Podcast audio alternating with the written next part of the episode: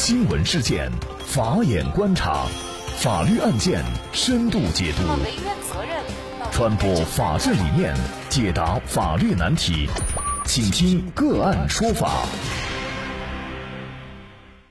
大家好，感谢收听个案说法，我是方红。更多的案件解读，欢迎您关注个案说法微信公众号。那么今天呢，我们跟大家一起来关注这样一起案件：夫妇被指敲诈政府，判处敲诈勒索罪，政府机关可以成为敲诈的对象，也就是被害人吗？那么就这相关的案件报道啊，我们先一同来了解一下。二零一八年十月十二号，黑龙江齐齐哈尔市。甘南县人曹瑞和丁凤夫妇呢，被法院一审判处敲诈勒索罪，判处有期徒刑十三年，并处罚金两百万。一审判决以后啊，两人就提出了上诉。具体的案情呢，是据此前报道，甘南县法院作出的一审判决认定，在二零一二年起啊，曹瑞和丁凤夫妇呢，对当地的出租车指标分配不公以及燃油补贴办法不服，多年来持续上访。那么，当地的交通部门迫于信访的压力，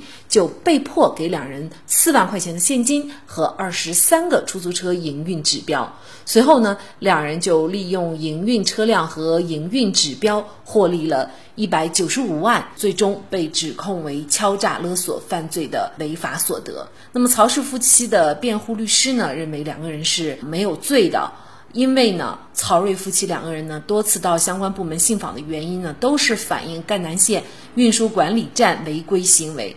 并不具有非法占有的目的。那么这个案件所谓的被害人呢，是国家机关单位，不是具有恐惧、害怕等感性特征的人，因此呢，不能认定为敲诈勒索罪的犯罪对象。上访为什么会被？判处敲诈勒索罪，上访应该注意哪些问题？那么对于曹瑞夫妇的罪名，是否呢还有待进一步的商榷？就这相关一系列的法律问题，今天呢我们就邀请云南民定律师事务所党支部书记兼副主任林启凤律师和我们一起来聊一下。林律师你好。主持人你好，感谢林律师。我们知道哈，咱们每一位公民遭遇不公平待遇的时候，都可以向相关的国家机关去反映情况。所以呢，为什么这个案件就会被定罪量刑，确实是让我们觉得比较纳闷儿。首先，我们就想请林律师给我们介绍一下，就是上访是不是法律所规定的咱们每个公民的法定的权利呢？嗯，首先对于信访来说的话，它确实是国家有法律规定或者是赋予公民的一种权利。那么，在我国宪法第四十一条当中呢，就规定了中华人民共和国公民对于国家任何机关或国家工作人员呢，有提出批评和建议的一个权利。那么，对于任何国家机关和国家工作人员的违法失职行为，有向有关国家机关提出申诉、控告或检举的权利。但是不得捏造或者歪曲事实呢，进行诬告和陷害。那么我们就来看这个案件哈，曹瑞夫妻俩呢在上访的过程当中啊，法院一审的判决是构成了敲诈勒索罪哈。什么样的行为可以构成这个罪名呢？那么根据我国刑法第二百七十四条的一个规定呢，敲诈勒索罪呢，它是指以非法占有为目的，对被害人呢使用威胁。或要挟的方法呢，强行索要公司财物的一种行为。那我们就来看，结合本案哈，曹瑞夫妻两个呢，他事实上是对当地的这个出租车指标分配不公，还有燃油补贴这个办法不满，所以呢，就多次到相关的部门去进行信访。那么因为这个就构成了敲诈勒索罪。那么这个在法律上有什么根据？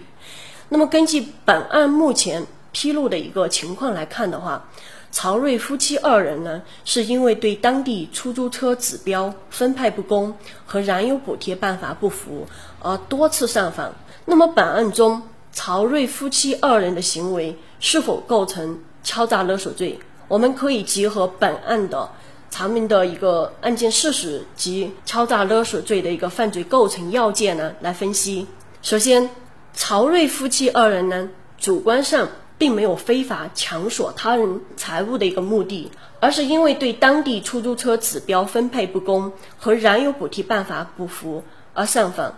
也就是说是当地交通管理部门有私犯行为在先，且呢这种私犯行为呢已经侵害到了曹瑞夫妻二人的合法权益。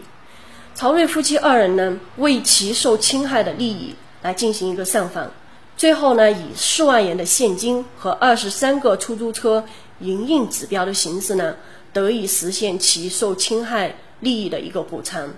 那么这个补偿，我认为呢是是曹瑞夫妻二人应得的，应该是属于他们二人所有的。那么其二人对自己所有或者是拥有的东西想怎么处分，应该是一个所有人的一个权利。那么因此获得的利益或者是收益呢，也应当是一个合法正当的，不能视为敲诈勒索罪的一个数额。其次呢，本罪的一个客观方面呢，表现为。采用威胁、要挟、恫吓等手段，迫使被害人交出财物的行为。那我们先要弄清楚一个问题，就是本罪的被害人是否可以是这个政府机关单位？那么刑法中所说的被害人呢，包含了自然人和法人。政府机关呢，作为一个实体单位，属于机关法人的范畴。而敲诈勒索罪的客体是一个复杂的客体，它不仅是。侵犯了公司财物的所有权，还危及到他人的人身权利和其他的一个权益。那么政府机关呢？单位呢？我认为它是具备敲诈勒索罪的这一客体要件的。那么作为一个独立的法人，其与自然人一样，同样有自由的意志，同样也可以独立表达自己的意思。那么因此，政府机关单位呢，可以成为犯罪侵害的对象。当然呢，有部分人呢认为政府机关呢不具有恐惧、害怕等感性特征，不可能成为被威胁或要挟的一个对象。我认为这种观点呢是站不住脚的。如果这个观点成立，单位没有感情、没有主观意志方面的意识，那么也就没有单位犯罪这一说了。那么在确定机关单位可以构成本罪的犯罪对象后，我们就要看曹瑞夫妻二人的行为是否达到了犯罪意义上的要挟或者威胁。那么，我们先从双方的身份地位来看，曹瑞夫妻二人呢是一般的普通老百姓，无权无势；相反，政府机关单位呢是国家的公权力机关，权高位重。那么，谁更能对谁构成威胁呢？我相信已经是一个不言而喻的。那么，再从这个曹瑞夫妻二人实施的行为方式来看呢，本案曹瑞夫妻二人采用的是多次信访，或者是到非指定的地点上访，并没有采取其他的过激的手段或者措施进行上访，构不成犯罪意义上的一个威胁或者是要挟的行为。我们再从这个曹瑞夫妻二人上访的事项来看。其二人呢，是因为对当地的出租车指标分配不公和燃油补贴办法不服而上访，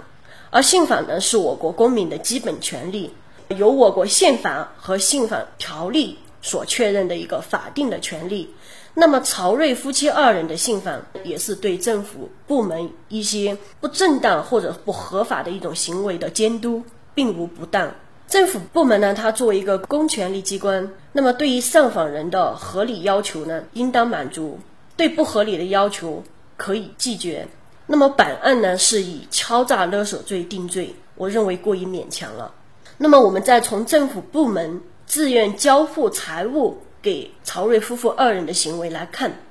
如果当地出租车指标分配确实存在不公，其交付财物的行为就是对其。失范行为的一种纠正，而不是迫于曹瑞夫妻二人上访的压力而被迫交付。虽然政府机关单位它可以构成本罪的一个犯罪对象，但曹瑞夫妻二人的行为呢，不具备本罪的一个主客观要件的统一。因此，我认为曹瑞夫妻二人的行为呢，不构成敲诈勒索罪。那么这个案件呢，二零一九年五月份啊，曹睿的辩护律师李忠伟呢向媒体称说，家属呢已经拿到了齐齐哈尔市中级人民法院对这个案件的一个刑事裁定书。那么裁定书显示呢，齐齐哈尔市中级法院认为呢，一审判决认定。曹睿、丁凤犯敲诈勒索罪的部分事实不清、证据不足、程序违法，裁定撤销黑龙江省甘南县法院作出的刑事判决，那么发回黑龙江省甘南县法院重新进行一个审判。那么这个案件最后的一个审判结果呢，应该说我们也会持续关注。咱们每一位公民去政府上访，都是会对现有的政策或者一些行政行为或者其他的一些呃行为事件不满不服去上访。那么这种正常的上访就有可能获罪，这确实可能会让我们一些人啊觉得有点毛骨悚然哈。但是在平常的上访过程当中，也确实也有上访者被定罪的。那么这里呢，可能就要提醒咱们的上访者，就是。在上访的过程当中，如何能够做到以合法的方式上访哈，避免自己呢又承担一些法律上的风险？那么信访人在信访过程当中，应当要遵守法律法规。公民在上访过程当中呢，不得有下列行为：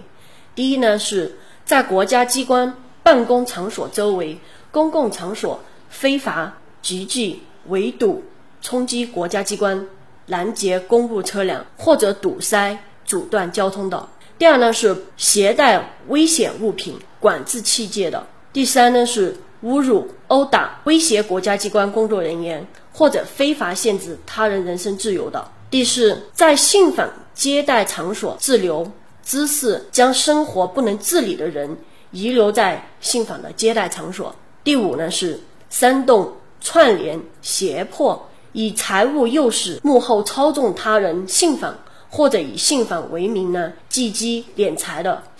第六呢是扰乱公共秩序、妨碍国家和公共安全的其他行为。